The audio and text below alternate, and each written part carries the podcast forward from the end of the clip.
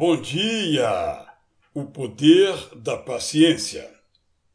Digamos que você tenha que fazer uma viagem por 700 quilômetros.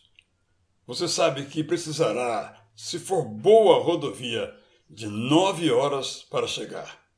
Esta é a realidade diante da qual não adianta espernear. Você sabe que precisará fazer uma ou mais paradas para descansar ou se alimentar renovar suas forças e manter esperta a sua atenção.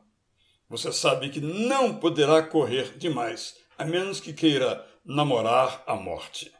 Você precisará de paciência para chegar.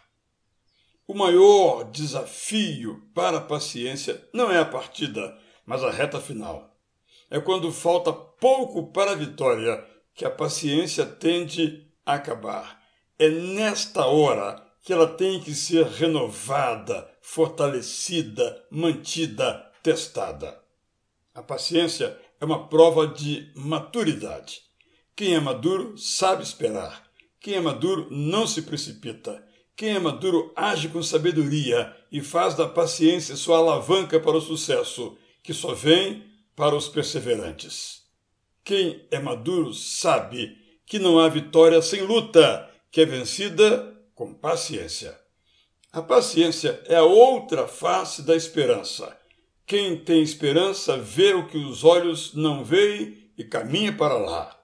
A paciência é uma marca da fé.